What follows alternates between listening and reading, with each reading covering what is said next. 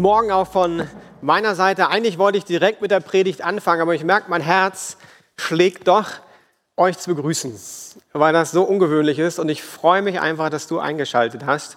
Und egal, ob du jetzt in Teltow bist oder ob du in Brandenburg bist, in Schwante, egal in welchem Stadtteil in Berlin oder ob du eingeschaltet hast, irgendwo in Deutschland, ich möchte dich herzlich willkommen heißen. Ich freue mich auf den Moment, wo du wieder hier bist Solange das nicht möglich ist, freue ich mich, dass du eingeschaltet hast. Und in der Vorbereitung, als ich gerade hier stand, hatte ich so das Empfinden, dass Gott einfach sagen möchte, er ist da. Er ist bei mir, hier jetzt auf der Kanzel, aber er ist auch bei dir im Wohnzimmer, Schlafzimmer, Küche, wo immer du den Livestream eingeschaltet hast. Matthäus 18, 20 sagt, wo zwei oder drei in meinem Namen versammelt sind, da bin ich mitten unter ihnen. Wenn ich ehrlich bin, ich bin ein bisschen Livestream müde. Am Anfang war das vielleicht interessant und neu und die Technik, man war aufgeregt. Aber wenn es dir wie mir geht, dann ist es ein bisschen länger als gedacht. Und deshalb möchte ich diese Verheißung an den Anfang stellen. Wo zwei oder drei in meinem Namen versammelt sind, da bin ich mitten unter ihnen.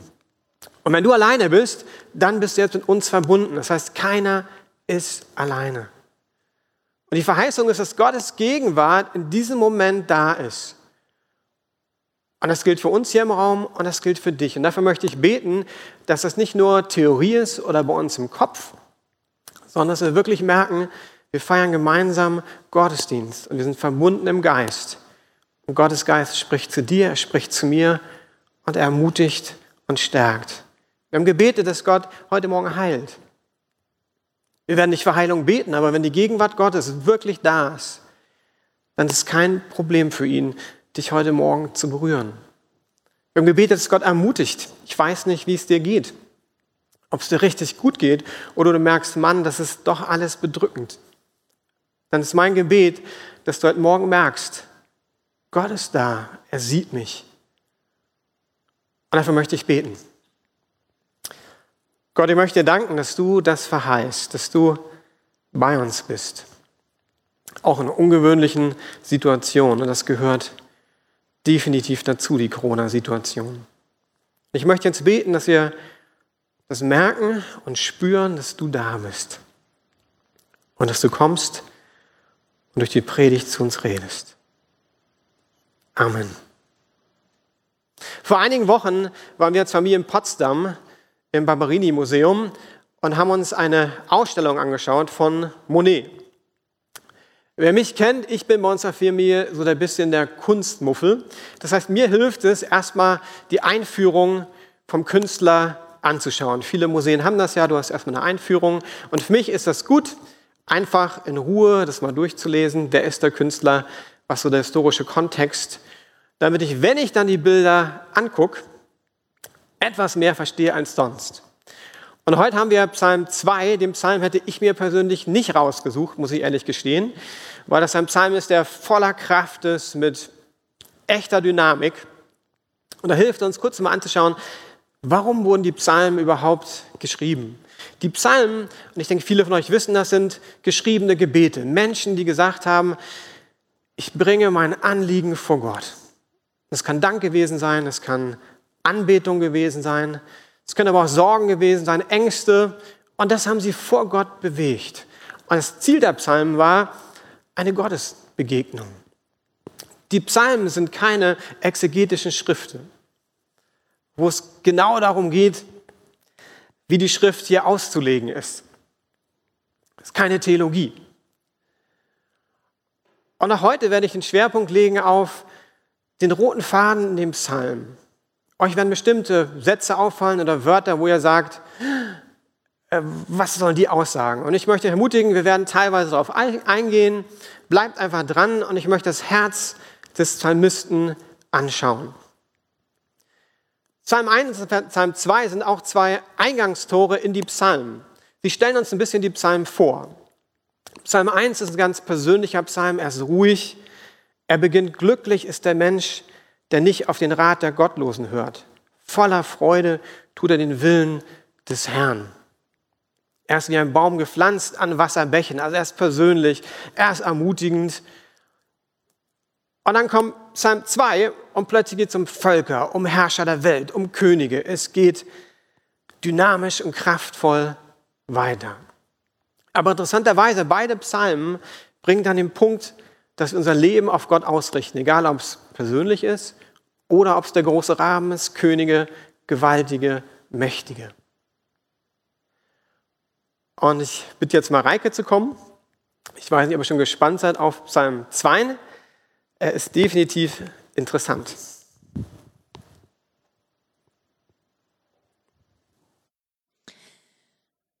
Warum toben die Völker vor Zorn? Warum schmieden sie verge vergebliche Pläne?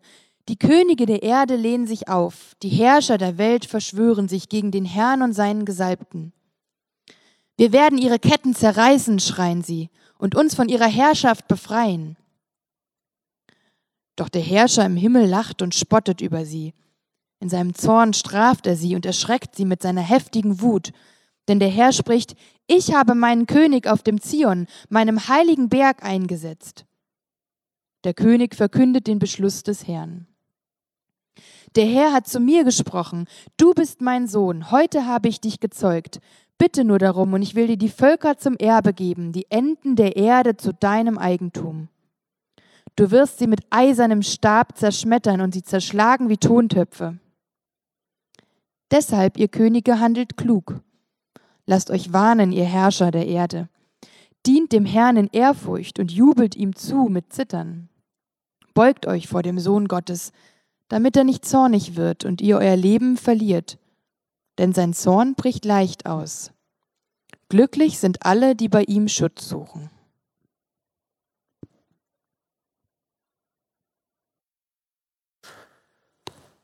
Vielen Dank, Mareike. Also ihr merkt schon, das ist ein dynamischer Psalm. Wir können den Psalm auf zwei verschiedene Arten und Weise auslegen. Zum einen ist es ein Königspsalm. Er wurde wahrscheinlich von David geschrieben, aber um ehrlich zu sein, ist das nicht ganz klar. Und er wurde zur Thronbesteigung gesungen oder ähm, zitiert. Und es war klar, der Thron sollte bestiegen werden von einem Gesalbten, von jemandem, der von Gott eingesetzt ist. Und für die Feinde von Israel oder auch die Vasallenkönige war klar, hier geht es nicht nur um einen König, der eingesetzt wird, sondern Gott setzt einen König ein. Das wäre also der historische Kontext, den wir nehmen können. Vielleicht wird der Psalm auch jedes Jahr beim Jubiläum der Thronbesteigung wieder vorgetragen. Wir wissen es nicht genau. Aber wenn wir Vers 8 und 9 lesen, dann stolpern wir ein bisschen über die Verse. Da steht, bitte nur darum, und ich will dir die Völker zum Erbe geben, die Enden der Erde zu deinem Eigentum. Du wirst sie mit eisernem Stab zerschmettern und sie zerschlagen wie Tontöpfe. Es wäre geradezu lächerlich, wenn der König von Jerusalem von sich behauptet, er habe die Weltherrschaft angetreten. Das hört sich also ein bisschen an. Die Enden der Erde zu deinem Eigentum als Erbe. Du wirst die mit eisernem Stab zerschmettern. Also entweder der Psalmist ist größten wahnsinnig, weil eigentlich sehen wir diese Größe nicht im Reich Israel. Oder aber es gibt eine zweite Dimension, die sich in dem Psalm erschließt. Und wir können auch sagen, es gibt nicht nur einen historischen Kontext, sondern einen prophetischen Kontext. Das bedeutet, dass Jesus durch den Psalm hindurch scheint. Wir sehen das immer wieder im Alten Testament, dass es Verheißungen gibt, Verse gibt, Passagen, wo wir merken, Jesus taucht auf. Vielleicht nicht ganz offensichtlich, aber wenn wir genau hinschauen, merken wir, hey, das passt ja total auf Jesus. Und genau das finden wir in diesem Psalm wieder. Und wir nennen ihn auch einen messianischen Psalm. Das ist der Psalm, der am zweitmeisten im Neuen Testament zitiert wird. Es geht immer um die Verheißung von Jesus und dass diese erfüllt wird. Das ist auch ein Psalm, der in der Kirchentradition, ihr werdet es nicht glauben, am Anfang des Weihnachtsgottesdienstes gelesen wurde. Das ist jetzt keine Fehlinformation, auch kein Störfall, sondern tatsächlich in der Kirchengeschichte war das so. Sie haben in diesem Psalm Weihnachten begonnen. Warum? Weil er um Jesus Christus geht weil er ihn in den Mittelpunkt stellt, seine Herrschaft und Größe. Schauen wir uns das mal an. Ich habe drei Aspekte, die ich euch heute näher bringen möchte. Wir starten mit Vers 6 bis 9, also mitten im Psalm. Ich habe meinen König auf dem Zion, meinen heiligen Berg, eingesetzt. Jetzt schauen wir einfach mal Jesus an. Jesus wird als König eingesetzt, nicht nur als guter Mensch, nicht nur als weiser Lehrer, sondern als König wird er eingesetzt. Auf Zion, meinem heiligen Berg. Ist ja interessant, Jesus wurde doch eigentlich in Bethlehem geboren. Warum steht hier Zion? Zion ist ein Berg in Jerusalem oder eher ein Hügel, also nicht so groß. Ich glaube, dass die Schrift hier schon hindeutet auf den Tod von Jesus. Jesus stirbt am Kreuz von Golgatha in Jerusalem. Und das ist ein Hinweis. Du bist mein Sohn, heute habe ich dich gezeugt. Wer ist Jesus? Nicht irgendjemand. Das war ja die große Diskussion, auch bei den Juden. Und hier steht ganz klar, Jesus ist Gottes Sohn. Spontan fiel mir die Taufe von Jesus ein. Johannes der Täufer tauft ihn und dann kommt die Stimme von Himmel. Dies ist mein geliebter Sohn, an dem ich wohlgefallen habe. Also ihr merkt, Jesus quetscht da raus. Dann dieser Vers, den ich schon gelesen habe, ich will dir die Völker zum Erbe geben, die Enden der Erde zu deinem Eigentum. Das passt ja gar nicht auf den jüdischen König, aber auf Jesus Christus passt das. Und Jesus ist nicht nur irgendein König, er ist der König der Könige. Er ist der Herr aller Herren. Du wirst sie mit eisernem Stab zerschmettern und zerschlagen wie Tontöpfe. Worum geht es hier? Hier geht es um Jesus Christus, der als Richter Verantwortung nimmt und der das Volk auch richten wird. Elke Werner schreibt, hier im Psalm 2 begegnet uns der Sohn als König und Richter. Ihm ist alle Gewalt gegeben und er ist der Sohn, aber auch der Richter.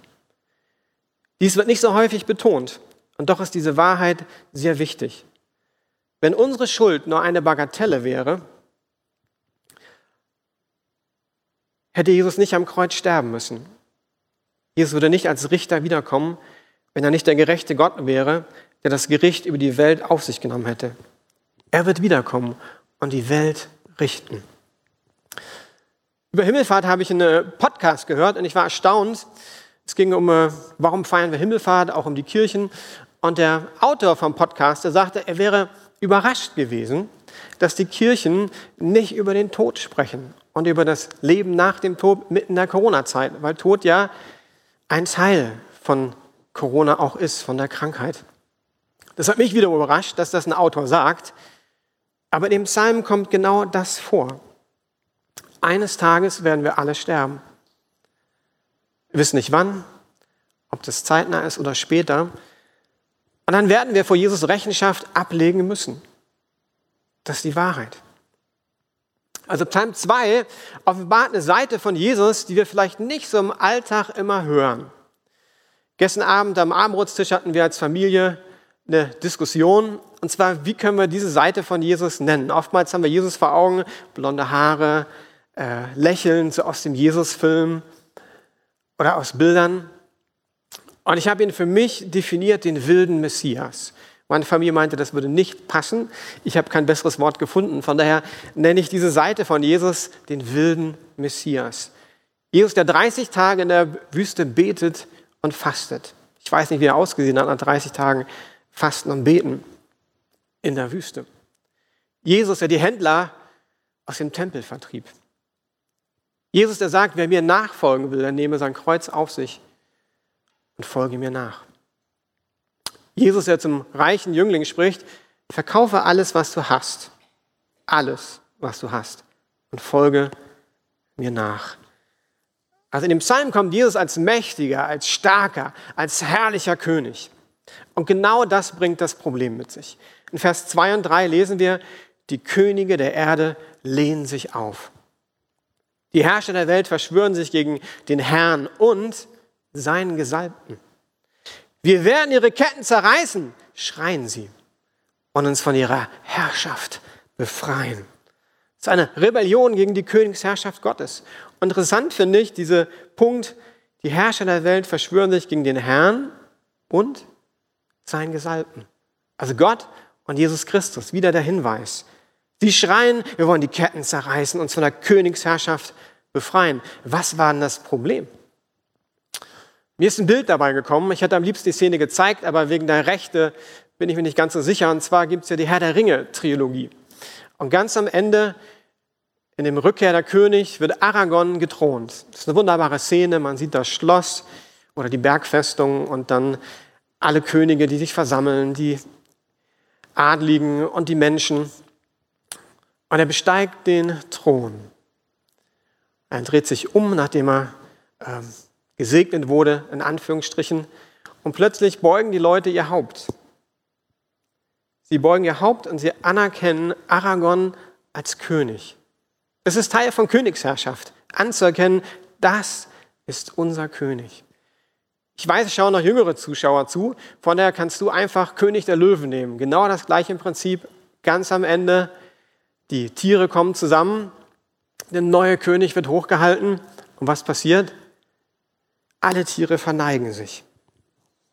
Weil es ein Tierfilm ist, ist noch krasser. Sie verneigen sich. Sie beugen nicht nur die Häupter, sie anerkennen auch hier den Löwen als König. Und genau das ist das Problem, was diese Könige und Herrscher in dem Psalm nicht wollten. Ihre Knie vor Gott beugen, vor Jesus Christus.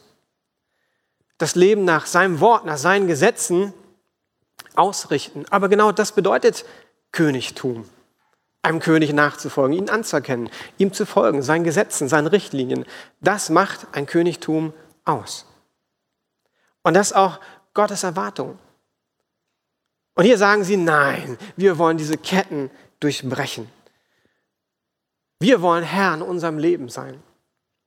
Ich nenne das für mich so mein Ego. Mein Ego will ganz oben sein. Mein Ego will die Nummer eins sein in meinem Leben.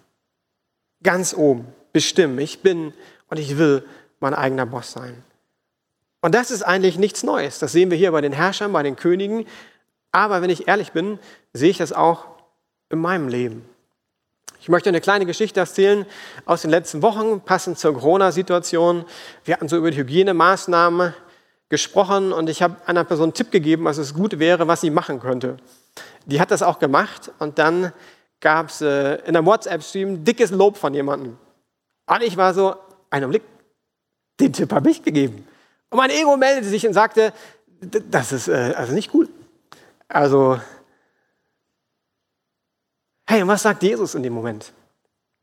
Gerade für mich als Leiter, Demut, den Nächsten höher achten als mich selbst. Und ich merke, mein Ego, mein Ego will das nicht. Mein Ego kommt dann hoch. Das habe ich in den letzten Wochen auch an einem anderen Punkt gemerkt, wo jemand richtig gelobt wurde und ich dachte, ey, das war nicht mein Ding. Und das steckt in jedem von uns drinne. Frank Sinatra singt das so schön in dem Lied I did it my way. Es ist in Ordnung, dass jeder Mensch seinen Weg findet. Aber I did it my way, mein Weg. Ich will bestimmen. Und ich sehe in unserer Gesellschaft drei Tendenzen, wo ich merke, dieses Ego wird aufgesattelt. Auf eine na, Weltsicht kann man nicht sagen, aber auf meinen Glauben. Und ich fange mal bei uns Christen an.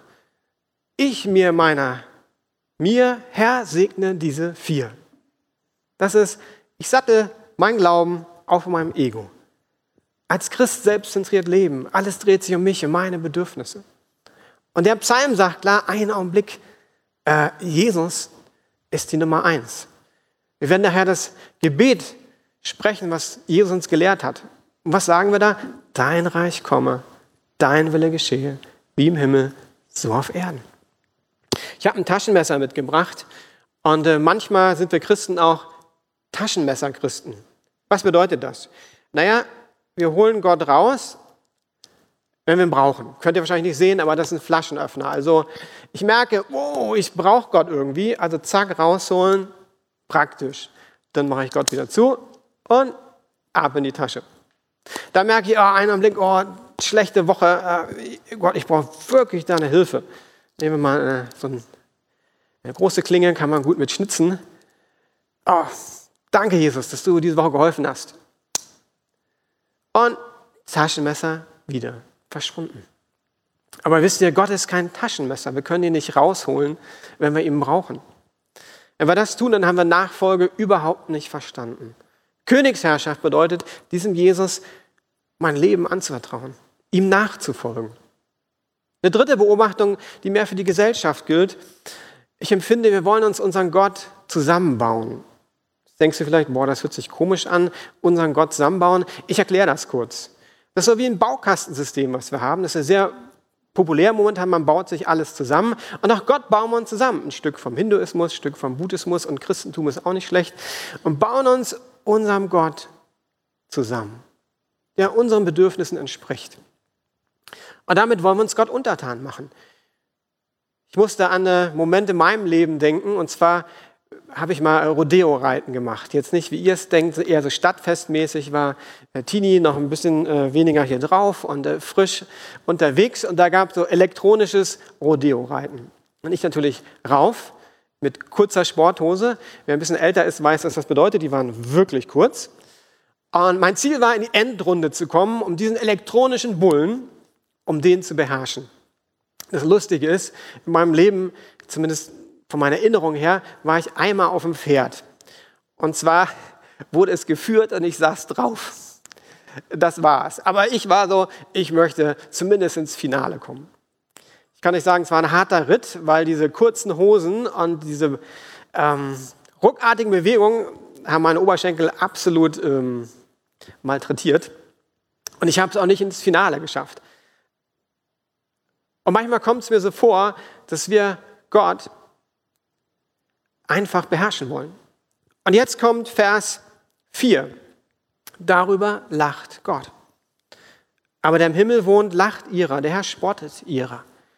Ich glaube, dass es kein Spott ist von, ich verspotte mich und stell dich bloß, sondern eher Gott sieht das und er denkt sich, ich, ich bin der Herrscher, ich bin der König. Ich habe alles geschaffen. Und du willst jetzt meine Rolle übernehmen? Und dann muss Gott lachen. Das ist für ihn äh, nicht wirklich nachvollziehbar. Ich fasse das zusammen. Wir wollen uns vor keinem Herrn beugen. Wir wollen keinen König haben. Dabei übersehen wir eine interessante Sache, weil ich glaube, dass Gott in uns eine Sehnsucht nach einem König hineingelegt hat. Ich weiß noch, meine Jugend, und ich weiß nicht, ob es dir auch so ging, es gibt da so Robin Hood und König Arthur und jetzt gibt es äh, Herr der Ringe, Könige. Die Sehnsucht nach einem Herrscher, der wiederkommt, der sein Reich aufbaut, ein gerechtes Reich. Und irgendwie spricht uns das an, das ist eine Sehnsucht nach einem König. Wir können die britische Königsfamilie nehmen, ist ja total interessant. Wir leben alle in Demokratien und was bringen manche Blätter zumindest? Das Leben des Königshauses in England. Wir wollen keinen König haben, aber wir sehen uns nach einem König. Und der König muss jetzt auch gar nicht unbedingt eine adlige Person sein. Ich glaube, Könige sind Menschen oder vielleicht Gedanken, Ideen, wo wir sagen, nach denen strecken wir uns aus. Die sollen Mittelpunkt in seinem Leben sein. Das können Musiker sein, Sportler, Schauspieler. Aber mein Mittelpunkt kann auch Familie sein. Ich kann sagen, meine Nummer eins im Leben ist, ich richte alles auf meine Familie aus. Mein Aussehen, ich muss gut aussehen. Wenn Leute mich sehen, ey, dann da muss das krachen. Finanzen, Karriere. Und wenn Dinge zu deinem Lebensmittelpunkt werden, dann sind sie dein König. Und die Frage ist nicht so sehr, welchen König du, ob du einen König hast, sondern welchen König du dienst. Jeder dient einem König, wäre meine These. Was mich in dem Psalm bewegt, ist ein kleiner Satz. Was wäre die typische Reaktion eines Königs, gerade in der damaligen Zeit, auf eine Rebellion? Ah klar, die Rebellion niederschlagen. Ist doch, da würde gar nicht groß drüber geredet werden, sondern das ist die Konsequenz, wenn du dich auflehnst. Aber dann kommt dieser kurze Satz. Ich habe meinen König eingesetzt auf dem Berg Zion. Auf dem Berg Zion eingesetzt am Kreuz, als er für mich und für uns starb. Also was ist die Reaktion auf diese Rebellion, dass Jesus stirbt? Weil diese Sehnsucht da ist, den Menschen eine Chance zu sehen. Gott will sich offenbaren, wie er wirklich ist. Die Könige und Herrscher, die haben ja nicht verstanden, wer Gott ist. Die haben es empfunden als ein Joch, das auf ihnen liegt. Aber Jesus sagt ja, mein Joch ist sanft, mein Weg ist leicht. Ist ein mächtiger, herrlicher Gott, der unser Bestes sucht. Markus 12, 1 bis 9, das Gleichnis von den betrügerischen Weinbauern. Was lesen wir da? Das ist ein König, der seine, oder ein Herr, der sein Weingut vermietet, verpachtet und die Pächter ernten. Dann schickt er einen Boten und äh, die Pächter sagen sich, hey, wenn wir den Boten umbringen, dann machen wir mehr Gewinn. Das passiert mehrmals, bis der Besitzer sagt, ich schicke meinen Sohn, den werden sie respektieren. Und die Geschichte endet so, dass die Weingutbesitzer tatsächlich den Sohn umbringen. Was macht dann der Besitzer des Weinguts? Er wird Rechenschaft fordern, er wird seine Truppen schicken oder zum König gehen und Gerechtigkeit fordern. Aber es wird eine Konsequenz geben.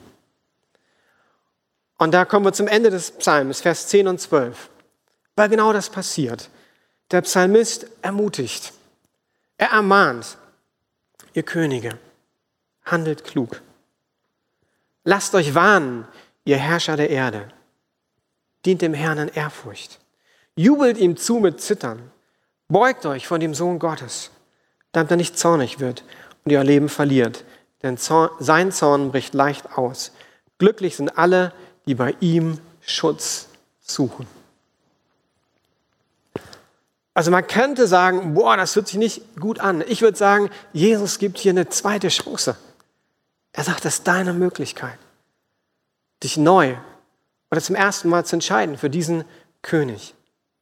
An diesem Punkt möchte ich einen kleinen Einschub machen, weil wenn du gut zugehört hast, wirst du über einen Satz gestolpert sein. Bin ich zumindest, denn sein Zorn bricht leicht aus. Und jetzt kommen wir an diesen Punkt, wo ich gesagt habe, dass die Psalmen Gebete sind.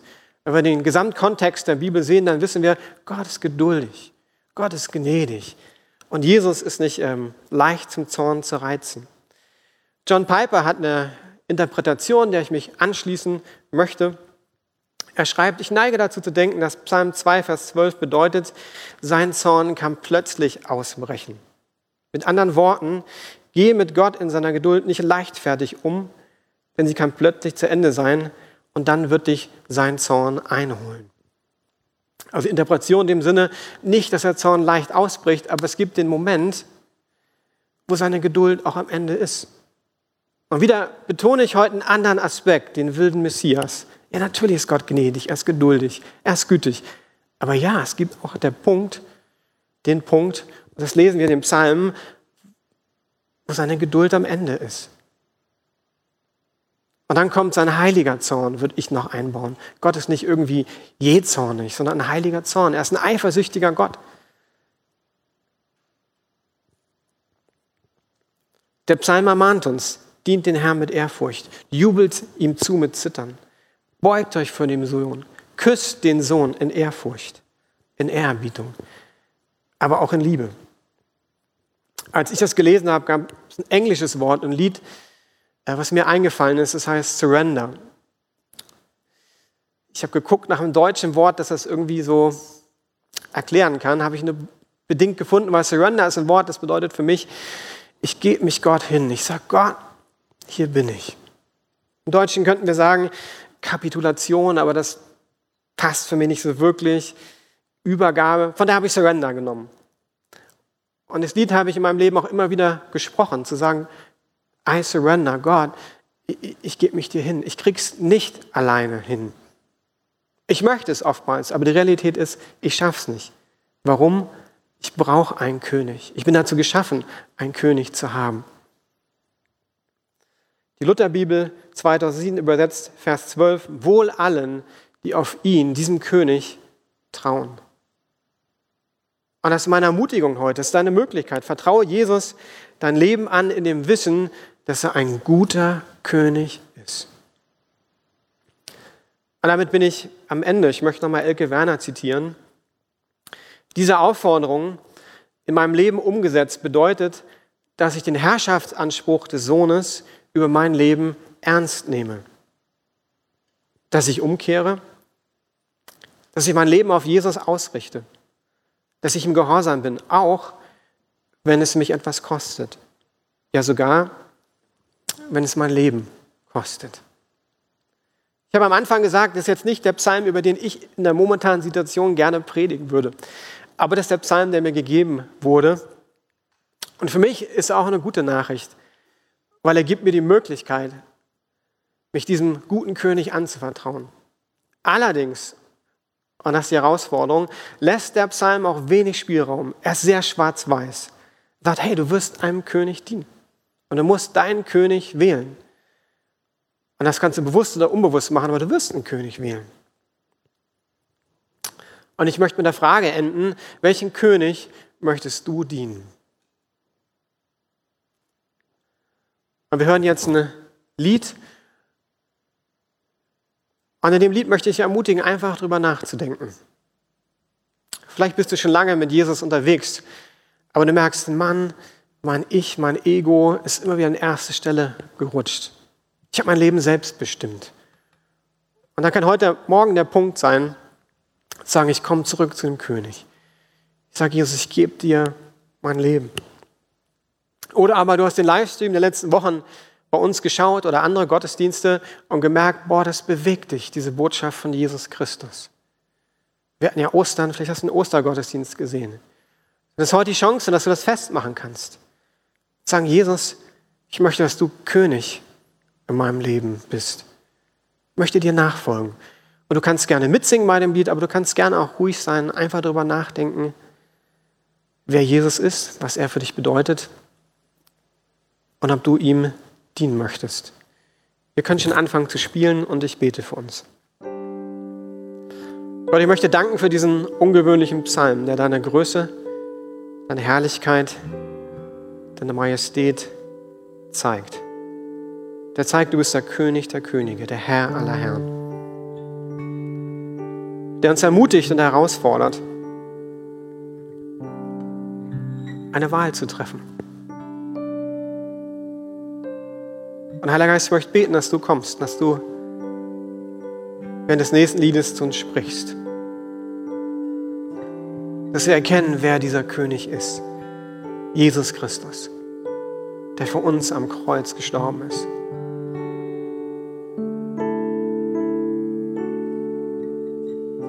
möchte ich ermutigen, werd einfach ruhig. Ich glaube, dass der Heilige Geist hier ist und genauso bei dir zu Hause. Und dass er zu dir sprechen möchte. Hör auf ihn oder nimm das Lied. Es geht darum, dass Jesus unser König ist. Und sing es aus ganzem Herzen mit.